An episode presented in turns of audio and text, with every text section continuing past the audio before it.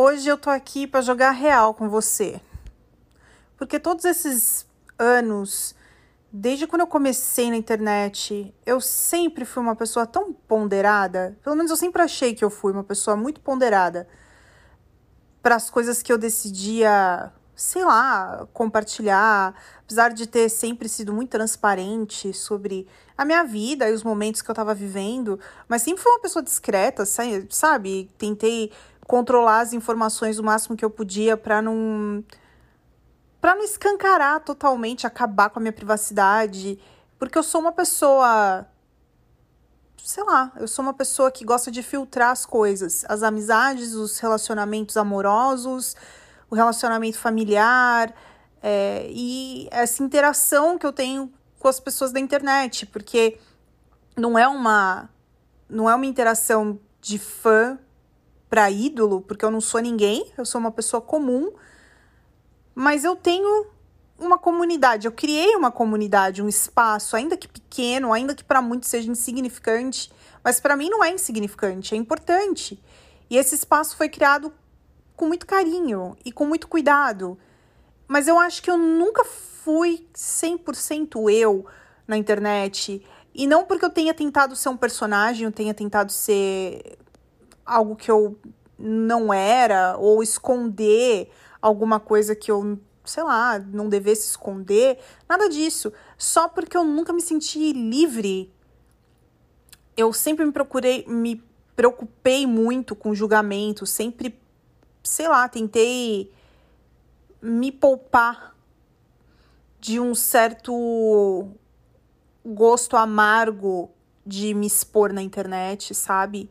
Só que isso é impossível. E eu vou confessar para você que hoje eu acordei tão puta da vida, não tem outra palavra, eu não sei.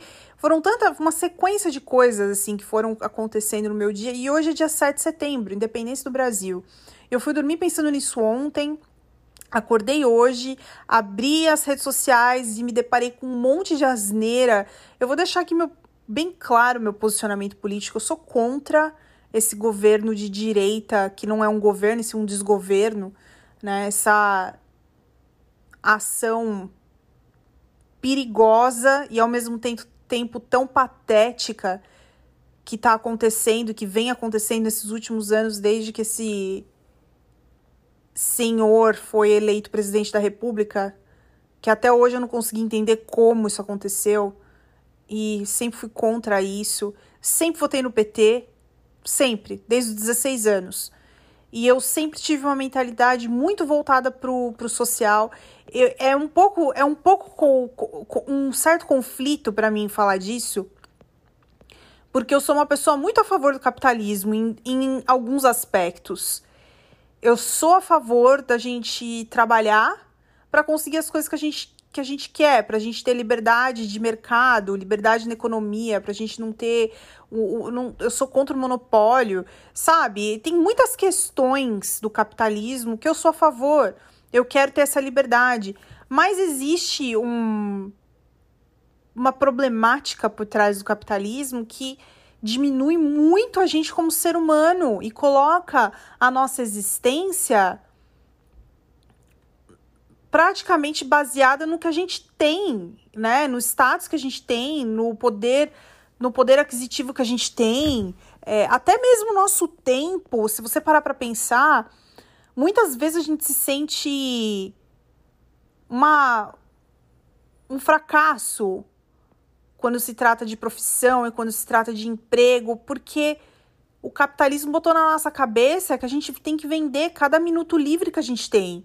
E não é verdade, sabe? Então, tem toda uma tem toda uma narrativa que foi construída em cima disso para com certeza beneficiar algumas pessoas e explorar quem não tem poder teoricamente, né, para mudar a situação. E eu da mesma forma sou contra muitas questões é, comunistas, muitas questões comunistas, mas eu sou muito a favor de questões sociais. Eu acho que para um país como o Brasil, a gente precisa entender que as questões sociais elas são muito relevantes, porque a gente está falando de um país enorme. Essas questões sociais, elas são importantes em todos os lugares do mundo. Mas quando você pensa num país de território e de população muito menores do que o Brasil, nossos vizinhos na América Latina, o Chile, por exemplo, é um país que eu fui, que eu visitei, fui a trabalho, fui para Santiago. É um país que tem problemas é, de razão assim natural, né? Problemas de terremoto e coisas que acontecem lá.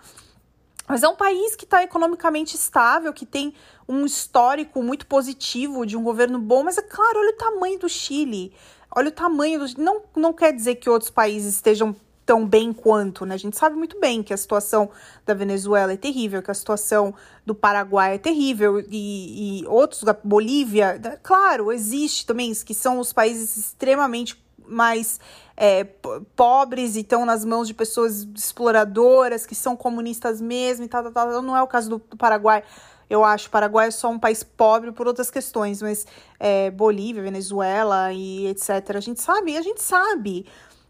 Mas existe uma questão social por trás do Brasil que, que cara, é violentamente necess é, necessária de ser resolvida, de ser pelo menos abordada.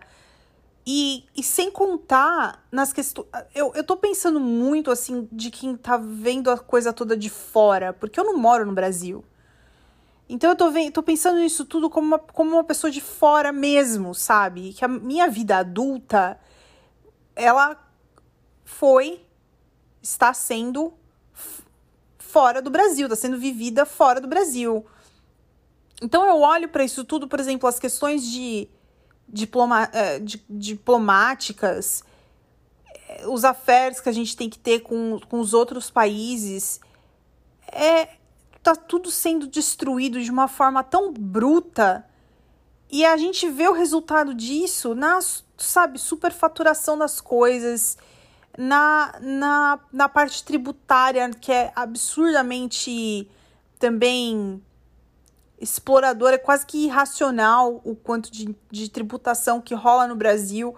Para as pessoas terem o básico, ninguém consegue ter o básico, né? Tá tudo concentrado na mãos de um poucos, de um grupo pequeno.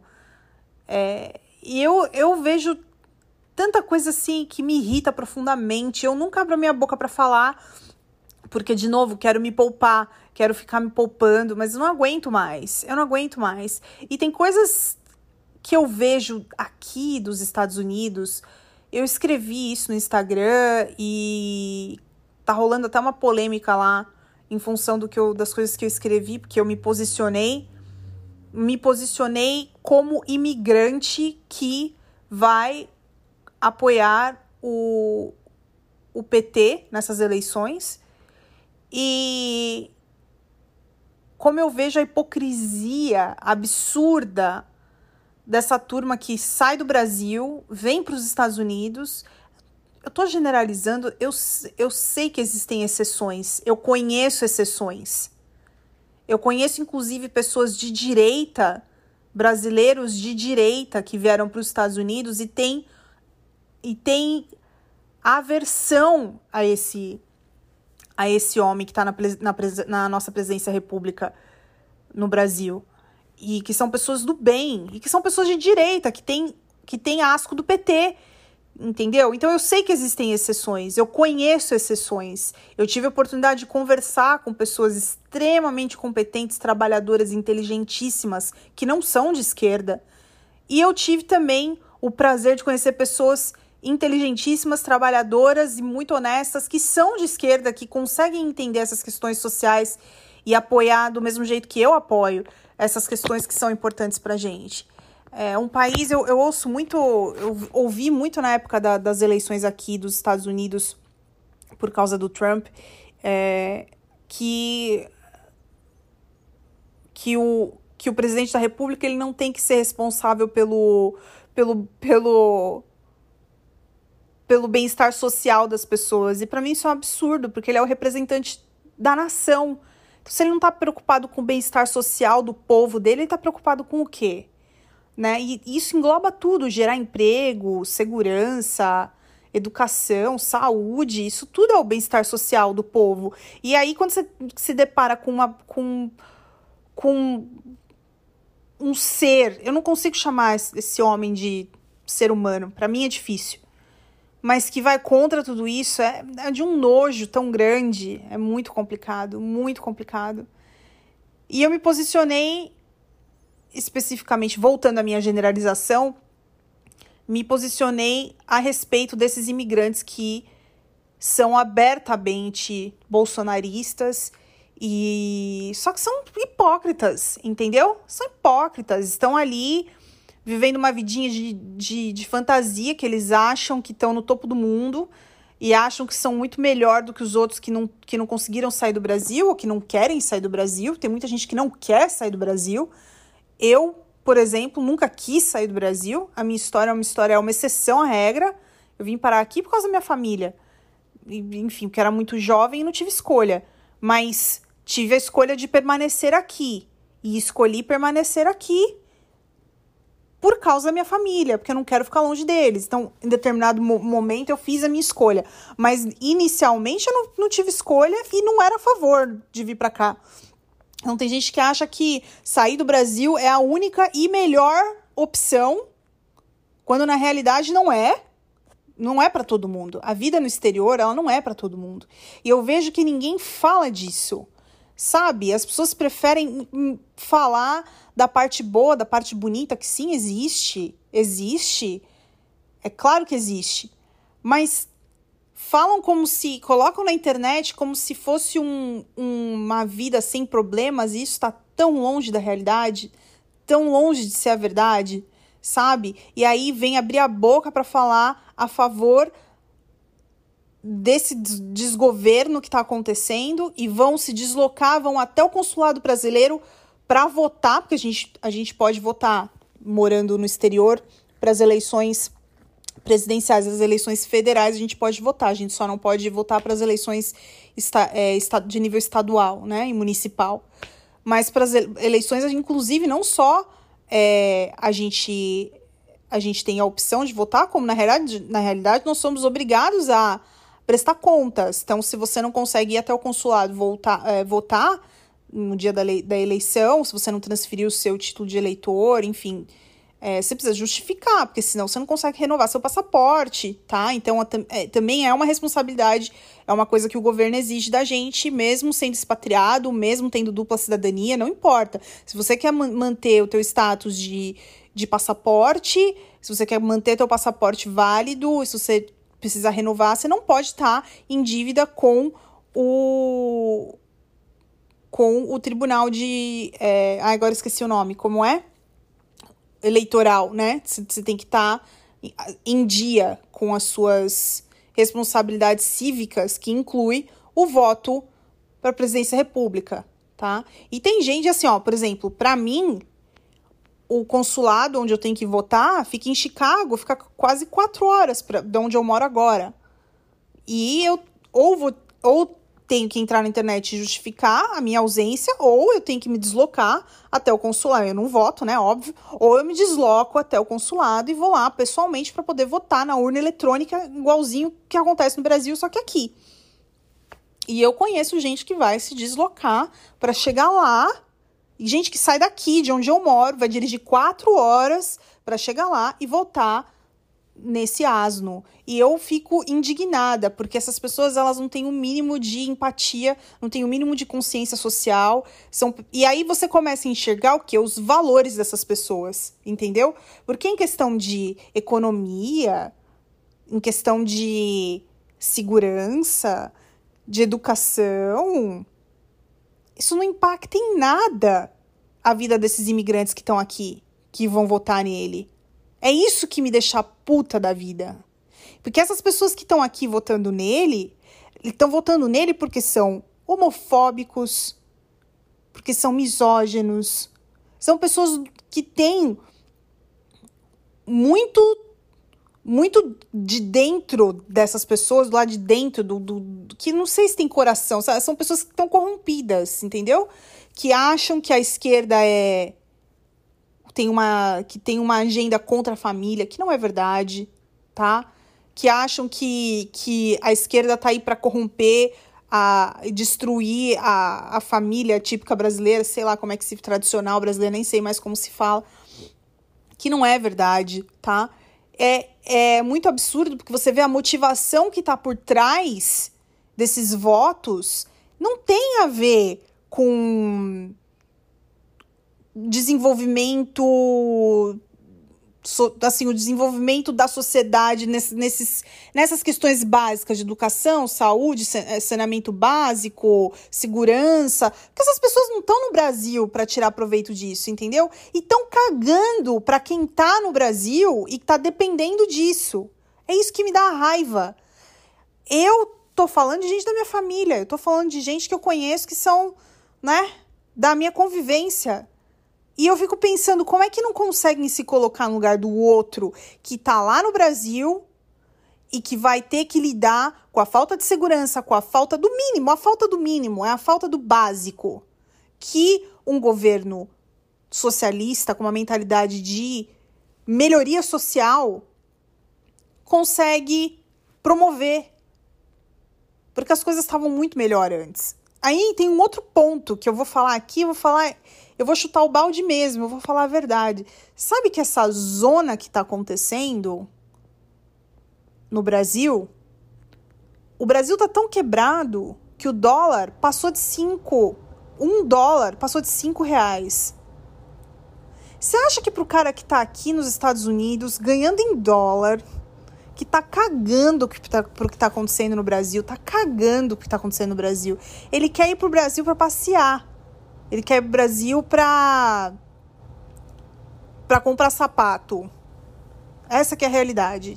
Entendeu? Quer ir pro Brasil para passear, pra ir pra praia, pra beber, pra.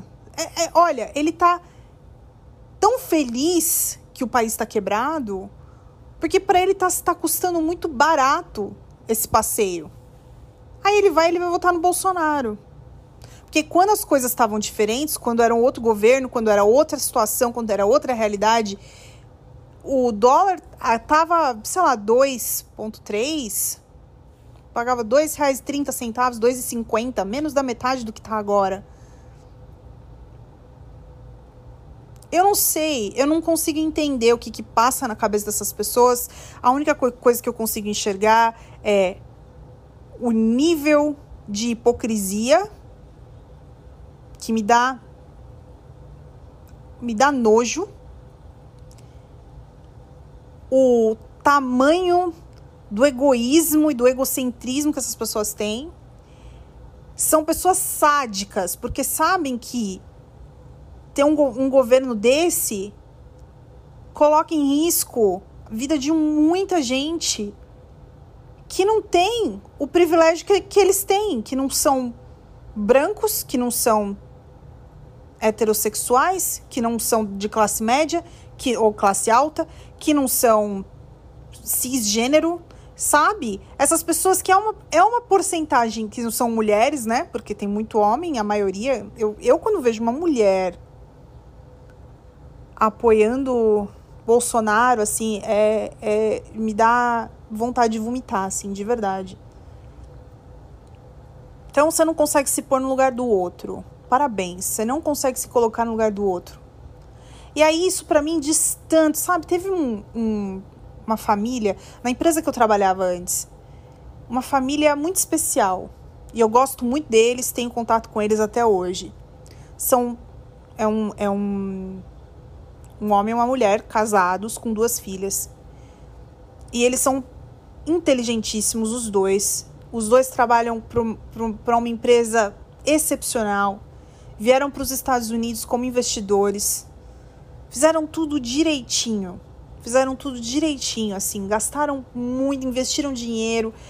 Olha, assim, pessoas que, mas são pessoas que têm noção do privilégio que eles têm. Eles têm noção de quem eles são. Eles olham no espelho e eles têm noção de quem eles são. Tanto do da parte boa quanto da parte desafiadora, porque não tem uma parte ruim.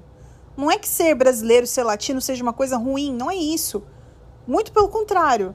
Eu tenho muito orgulho de ser brasileiro. Eu sinto que esse casal, essa família também partilha do mesmo sentimento. Mas a gente sabe quem a gente é, a gente sabe de onde a gente saiu, a gente sabe do que, que a gente lutou para conseguir. Eles muito mais do que eu, porque são pessoas que, assim, é, pro, nossa, é, é, tiveram. São pessoas privilegiadíssimas mesmo, que trabalharam muito para chegar onde eles estão. E eu conversando com eles, a gente na época estava falando sobre o Trump e depois entramos no assunto do, do Bolsonaro, né? Da primeira vez que, que, que ele se candidatou.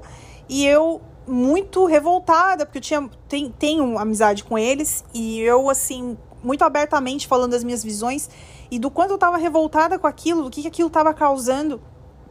E a esposa, que é uma mulher muito, muito, muito inteligente, ela falou assim: Gisele, mas veja isso como uma oportunidade da gente hoje conseguir identificar quem é quem.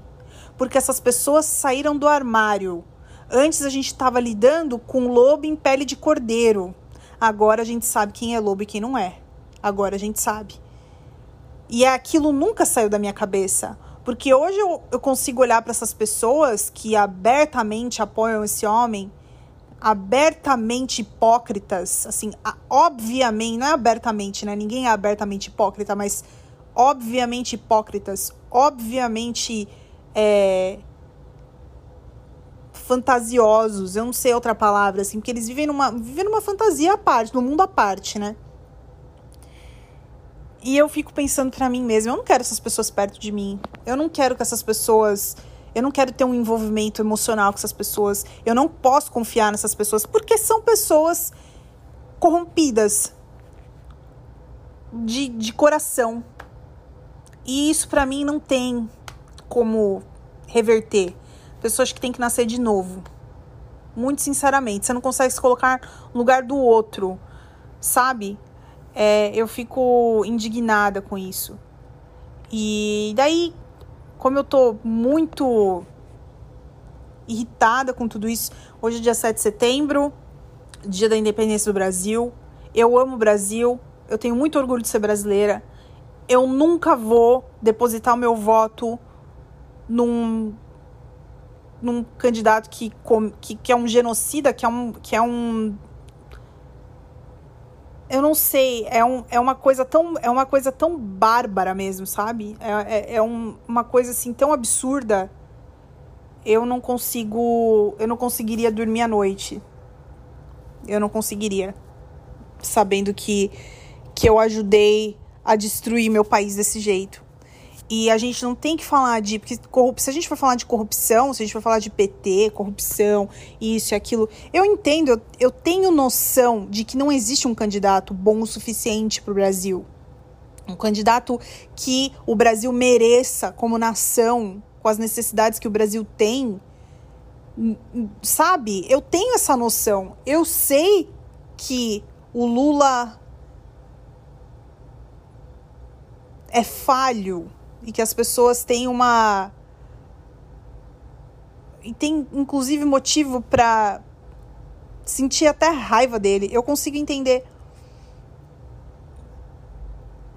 Mas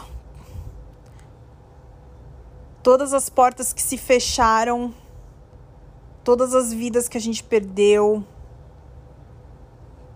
todo o retrocesso que aconteceu, para as mulheres, para os homossexuais, para os negros. Tudo de tudo é, tudo é tudo tão absurdo e é irreversível. A gente não tem como recuperar essas vidas que, que se foram. A gente não tem como.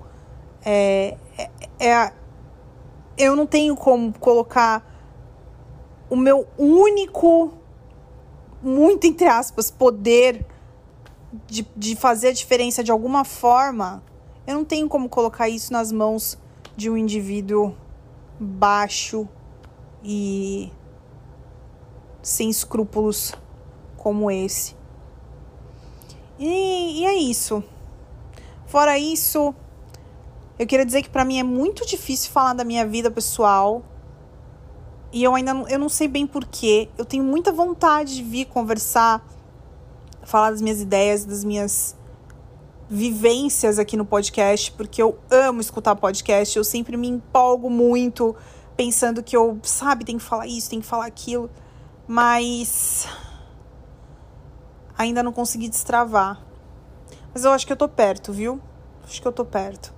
Eu, pra você ver, tô num relacionamento há mais de um ano com uma pessoa muito legal. E eu não consigo falar disso em lugar nenhum. É muito doido, né? Que as coisas, como as coisas têm acontecido assim, é, para mim, sabe? É uma decisão totalmente minha.